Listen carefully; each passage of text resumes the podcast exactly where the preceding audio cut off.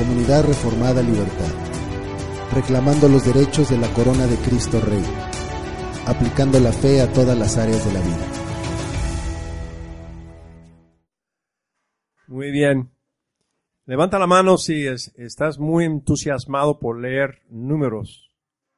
Muchos nombres, eh, se repite, cuentas de gente y en capítulo 7 creo que es cada tribu, un representante de cada tribu trae y se repite 130 ciclos de oro y etcétera, etcétera. Son regalos dados por cada uno al servicio del templo para mover el tabernáculo y todo eso. ¿Se, ¿se acuerdan, verdad? Abran sus Biblias a números 1 Vamos a tocar este tema de por qué está, es este libro parte de la ley. Parece que no debe, no hay ley como pensamos hoy en día.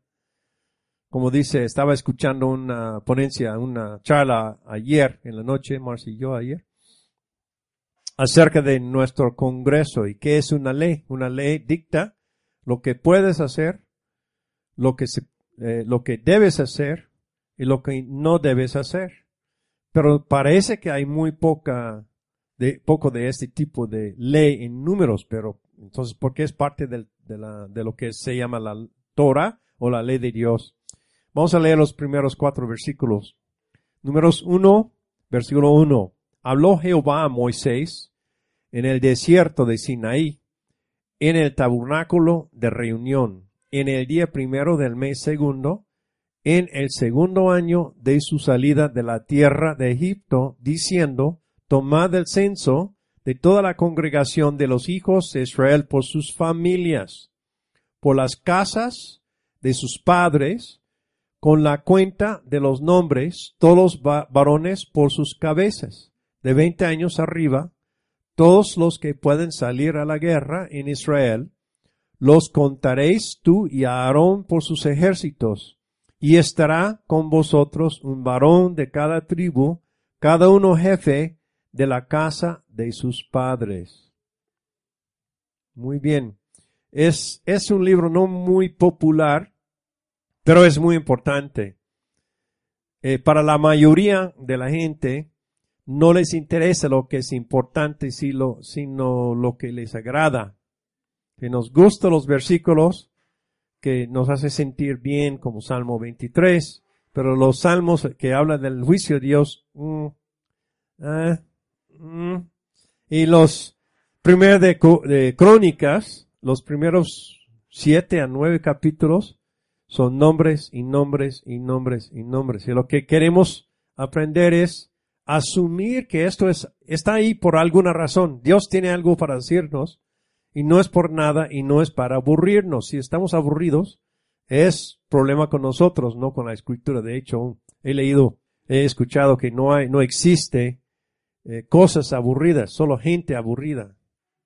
Piensa que, bueno, hay que venir a mí, yo no tengo que contribuir. Bueno, este, cinco o seis puntos principales de comentarios que son muy interesantes. Uno es el Word Biblical Commentary, es muy famoso, muy técnico, pero es de mucha ayuda. Entonces él, este, Philip Budd el comentarista de Word Biblical Commentary, él tiene los, él es responsable por los primeros cuatro puntos. Uno, punto uno. Israel es una comunidad en marcha a la guerra. En este libro, en todo ese tiempo, tiene una meta de ordenada por Dios para realizar esta meta. Tiene que aprender a depender en Dios y darse a sus propósitos o entregarse a lo que es el propósito de Dios. Aún la forma en que marchan, sus banderas para asamblea, asamblea no son ídolos, son para asamblea y para seguir y las, los sonidos de las trompetas y todo eso. Entonces es una comunidad en marcha a la guerra. Número dos, la meta de la jornada de Israel es conquistar la tierra que Dios escogió, no los israelitas. De hecho, es muy interesante que no hay mucha, es un desierto, ¿verdad? Es más, eh, depende de las lluvias del Mediterráneo. Entonces fácilmente se cae todo. Entonces hay un río, pero es muy chiquito también, es un terreno. De hecho, la historia de Israel para mí es como un machote de, de algo más grande, como el arquitecto siempre hace un modelo de, del centro comercial o edificio muy alto, tú puedes, ay, qué impresionante, realmente van a construir esto. Israel es como un machote de lo que estamos viviendo ahorita. Entonces esta fue una tierra escogida por Dios, no por ellos. Es un objetivo físico o material, pero inseparable de, su vida religioso, religiosa o del pacto. Dios no separa lo material de lo espiritual. De hecho, espiritual solo es una palabra que indica poder invisible. No es que tenemos un mundo espiritual y una vida física y las dos cosas no tienen su contacto. Es gnosticismo, ¿verdad? O neoplatonismo. Número tres, la cuestión de autoridad es importante a través del libro. ¿Qué constituye la autoridad y el poder legítimo? Es una pregunta siempre que todavía, cada vez que vamos a votar, la está, está soñando en la, es un sonido en, zumbido en la cabeza. ¿Quién, quién, quién, cuál tipo de autoridad es correcto para una sociedad estable? Número cuatro, la naturaleza y las consecuencias de rechazo de la autoridad en la comunidad. Es un tema de todo ese libro. De hecho, esta semana leímos eh, en versículo 11, en capítulo 11, ¿qué pasó qué pasa en capítulo 11 de este libro de números, los que están leyendo con nosotros en la iglesia? ¿Se acuerdan? La comunidad rebelde de los egipcios que escaparon con ellos, que empezaron a querer regresar y la falta de agradecimiento a Dios por lo que era una delicia realmente. Maná era una delicia, un sabor de, de miel. Ese es el, este rebelión. Muy interesante que en este Moisés nunca, nunca había conectado la, esta, este evento con la, con elegir los 70 ancianos. ¿verdad? Son tres eventos tres pasajes que habla de la organización del Estado de, la nación. Éxodo 18, números 11 y Deuteronomio 1 es un recuerdo. 1, 9 al 17 habla de que yo no puedo aguantar sus conflictos. ¿verdad? Entonces tenemos que organizarnos para ayudarme. Entonces en este momento creo que es el mismo evento con otra forma de ver. Si se, siete, 70 ancianos y yo voy a tomar una parte de tu espíritu de Moisés y poner en estos setenta para ser líderes, autoridades para ayudarte. ¿Y por qué? ¿Qué es la conexión entre esto y la carne y los coronices? Y de hecho se dejó a sus deseos y se, se enfermaron por comer tanta carne. Ese es el problema con nosotros. Un poco es bueno, más es mejor. Pero después el tercer puño de las nueces de la India ya pierden su, ay, híjole, ya, verá sed. Pues Moisés habla con Dios acerca de este pueblo rebelde. Así se siente cuando estás enfrente de un grupo. Dice que si tienes misericordia a mí, Dios, mátame ahorita y sácame de este. No, no me dejas sufrir más. Entonces ya voy a solucionar esto y darte ayuda. 70 ancianos. Entonces estos rechazos son rebeliones, o eran rebeliones contra Moisés y el Dios que le delegó su autoridad. Entonces la autoridad en la comunidad es de Dios, es delegada, no es original. Pero de rechazar a, la autoridad asignada es rechazar a Dios. Rechaza su palabra, es, es desobedecer su palabra, es desobedecer a Dios. Entonces, por eso pasaron, esta generación pasó 38 años más en el desierto del momento de escribir este libro, pensamos. Esto fue el rechazo de Dios de esta generación, el juicio contra, e, contra ellos. La posesión de la tierra es una bendición culminante y reservado, reservada por la siguiente generación de Josué. Salmo 37, 9 al 11 dice, porque los malignos serán destruidos pero los que esperen en Jehová, ellos heredarán la tierra, pues de aquí a poco no existirá el malo, observará su lugar y no estará ahí. Pero los mansos heredarán la tierra y se recrearán con abundancia de paz. ¿Quién repite pero los mansos heredarán la tierra. Jesucristo en el Sermón del Monte, sí, los bienaventurados, los mansos, porque ellos recibirán la tierra por heredad. Mateo 5.5. Número 5. Es un censo militar. La batalla es del Señor, pero el pueblo tenía que batallar o participar en la conquista de la tierra y el censo fue un recuerdo que nosotros tenemos que hacer nuestra parte. Dios va a proveer, pero no es como su seguro social. Ponte a trabajar, hijo. El que no come, el que no trabaja, no come. Según sus unidades según sus ejércitos, dice que es una palabra que también significa unidades militares. ¿Cuántas veces? Varias veces en, la ley hay mención según sus miles, cienes, cincuenta y días. A veces nos confunden de que son grupos de días aquí y algunos de cien y algunos de cincuenta y algunos de mil.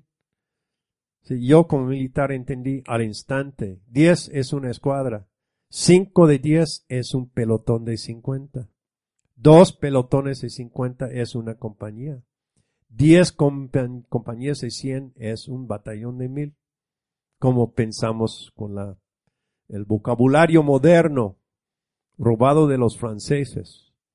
Muy, es que abajo de Napoleón eran muy belicosos, ¿verdad? Eran como los alemanes en la Segunda Guerra Mundial. Y se repite, por ejemplo, en Deuteronomio 1.15. Entonces, es un censo militar. Y vamos a hablar de esto un poco más, porque es importante. De hecho, es un límite.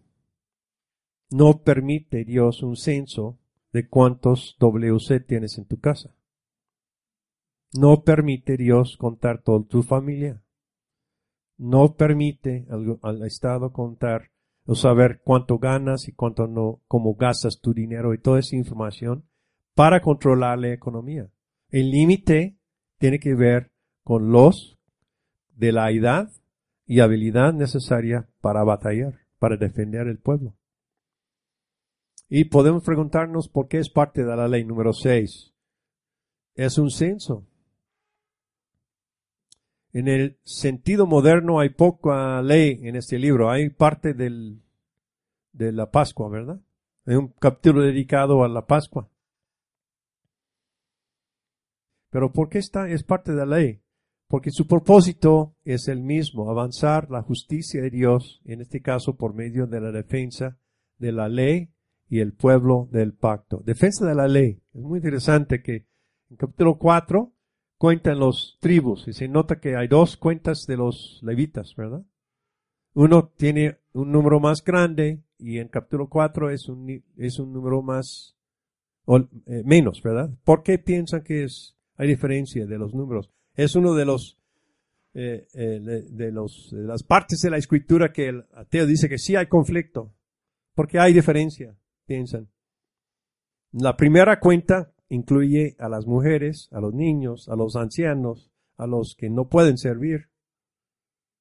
la cuenta de levitas en capítulo 4 solo incluye los de 20 años hasta 50 años. Hay que jubilar del ministerio en el templo a los 50 años.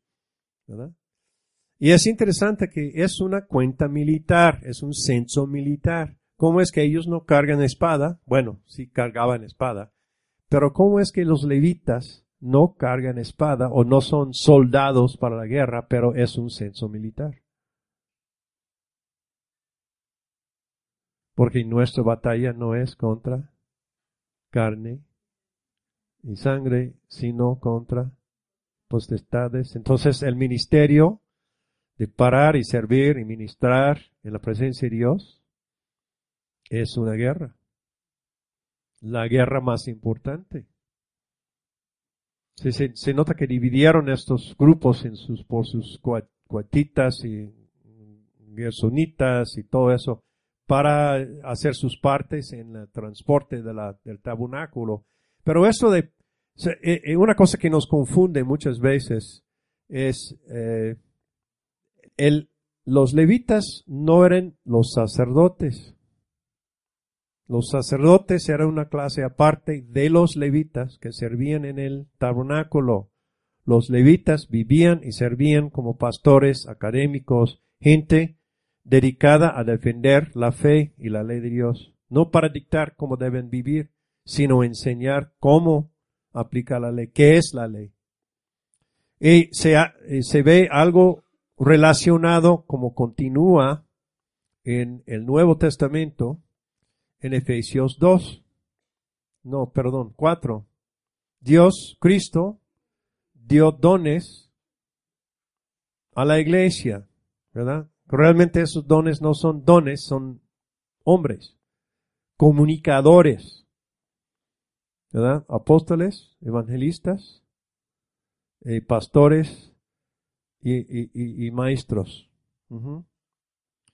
Entonces, alguien que dice, no necesito a hombres, solo necesito a la Biblia, niega lo que la Biblia misma dice, que sí necesitamos, pero al contraste el profe en, el, en la universidad ahora que enseña la autoridad última, que Dios, el Estado, es tu Dios, y yo te, yo te digo, es la última palabra, el académico cristiano facilita, capacita al pueblo para vivir su propia vida. Defiende esa apologética, apologeta, ¿verdad? Para defender la fe. Es muy diferente, pero necesitamos académicos cristianos. Y donde sea que se para, sea académico, sea profe, sea pastor, donde para la persona dotada para enseñar es un levita. En el campo, bajo un árbol, aquí mismo estamos ministrando en la presencia de Dios. Es lo que significa. Entonces, aún los, la cuenta o el censo de los levitas no es en sí un censo religioso, menos que el censo de los militares es un censo religioso, ¿verdad? Es un censo de guerra. El propósito del censo es una lista de los en que se pueden depender para la defensa del pueblo, ejercer autoridad y pagar impuestos. Y se nota que cuando contaban las cabezas, pagaban todos, pobre y rico, la misma moneda. Y este dinero eh, fue propiciación, se llama. O este, pero el propósito era sostener la defensa de la nación. Entonces esto es el límite de los impuestos para el Estado que permite la Biblia. Más que 10% es tiranía en la Biblia. ¿Cuánto pagamos nosotros? ¿Quién es nuestro Dios? Las mujeres y niños, probablemente los ancianos y dependientes, inválidos también, no estaban incluidos. Pero es porque eran menos, no es porque eran la gente protegida. El énfasis siempre en la Biblia en la autoridad es responsabilidad, servicio y sacrificio, no privilegio y control. Pero existe. Es una comisión. Cuando me comisionaron segundo teniente en el ejército, fue una comisión. Si quería o no, tenía que cargar esta responsabilidad. Entonces, la autoridad en la familia, ¿a quién está principalmente asignada? ¿Quién tiene que primero rendir cuentas si el a, a Jesús si el matrimonio no va bien? El hombre es patriarcal, bíblico, a pesar de lo que dice el mundo hoy. Pero es que tienes la culpa, no que tienes el control y el poder. Es lo que dice la Biblia, si aceptamos o no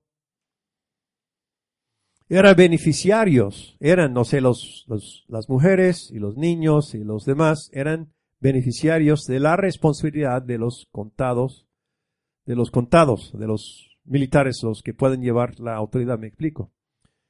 Y, pero desafortunadamente también víctimas de sus fallas. Ahora dice que no tienes libertad si no puedes participar, pero realmente el gobierno debe ser muy chiquito y para castigar a los malos, no proveernos todo. No es su función.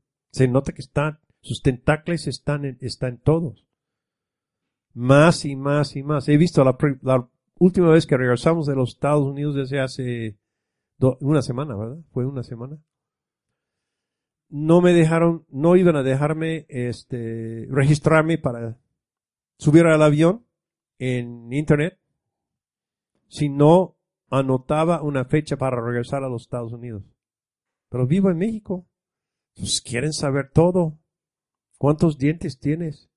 ¿Cuántos dientes vas a llevar a México? ¿Y cuándo los van a regresar? Y aquí también preguntan cosas muy detalladas.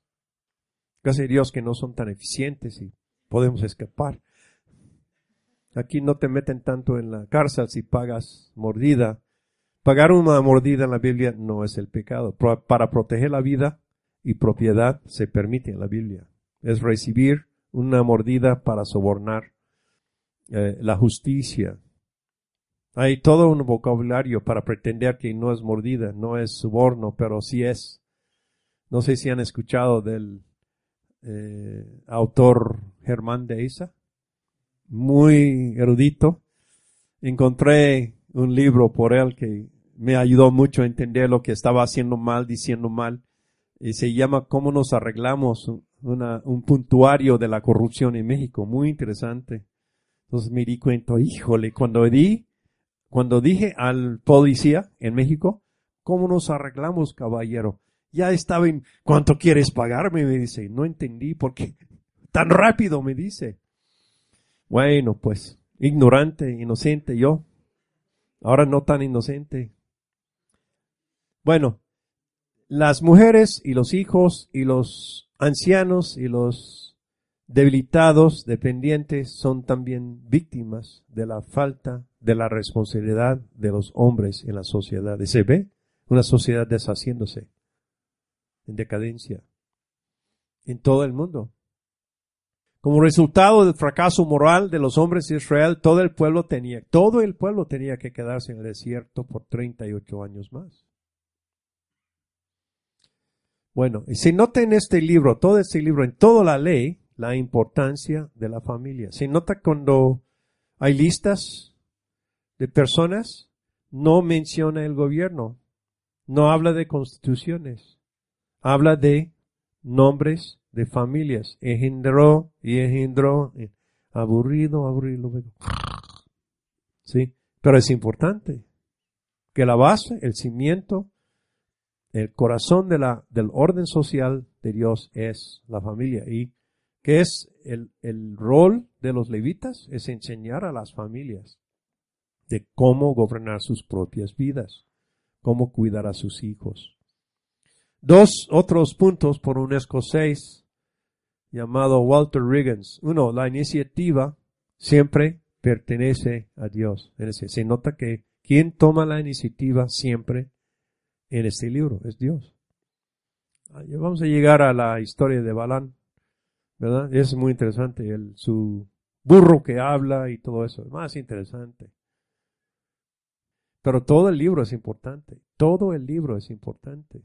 ¿Por qué es importante este el capítulo 7, donde cada jefe de, grupo viene y lista todo, todo, todo lo que hace.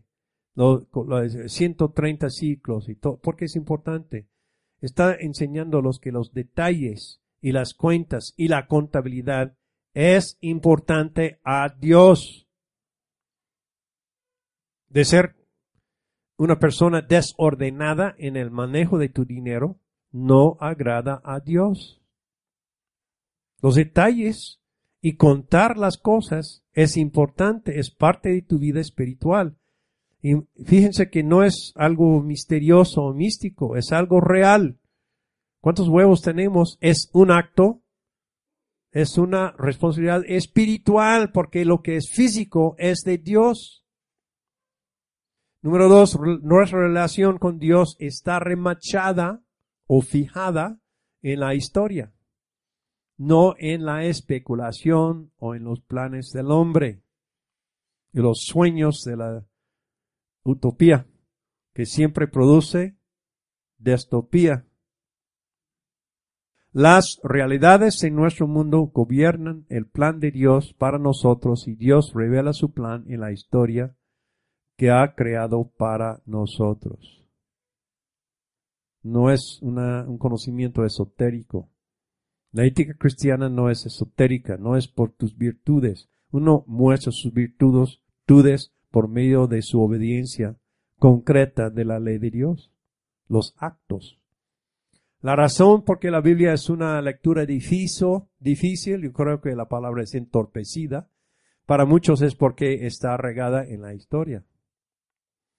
Nacemos, vivimos y morimos en la historia. Cumplimos la obra de Dios que Dios ha ordenado, ordenada para nosotros y pasamos.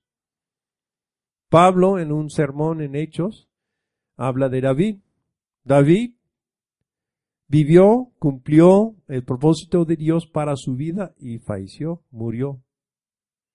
El punto es señalar que Cristo resucitó y vive.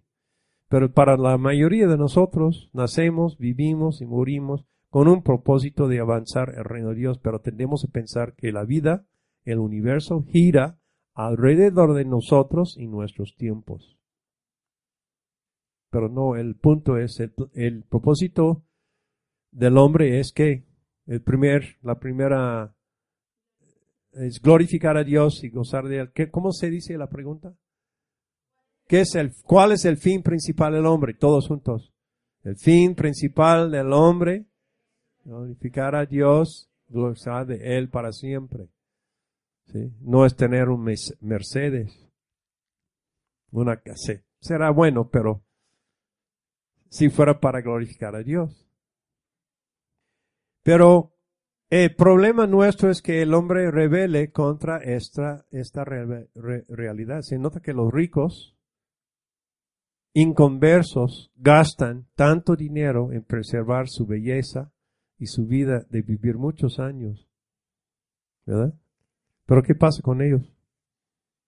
Mueren, como todos nosotros. Sí, habrá un juicio final, ¿verdad? Y algunos no van a morir. Una resurrección final, una sola resurrección, no muchos. Pero mientras, y tenemos muchos años, si lo que creemos de la Biblia es correcto, que poco a poco a poco el reino de Dios va a avanzar en el tiempo hasta que la mayoría de las naciones van a aceptar la palabra ley de Dios como la base de su gobierno.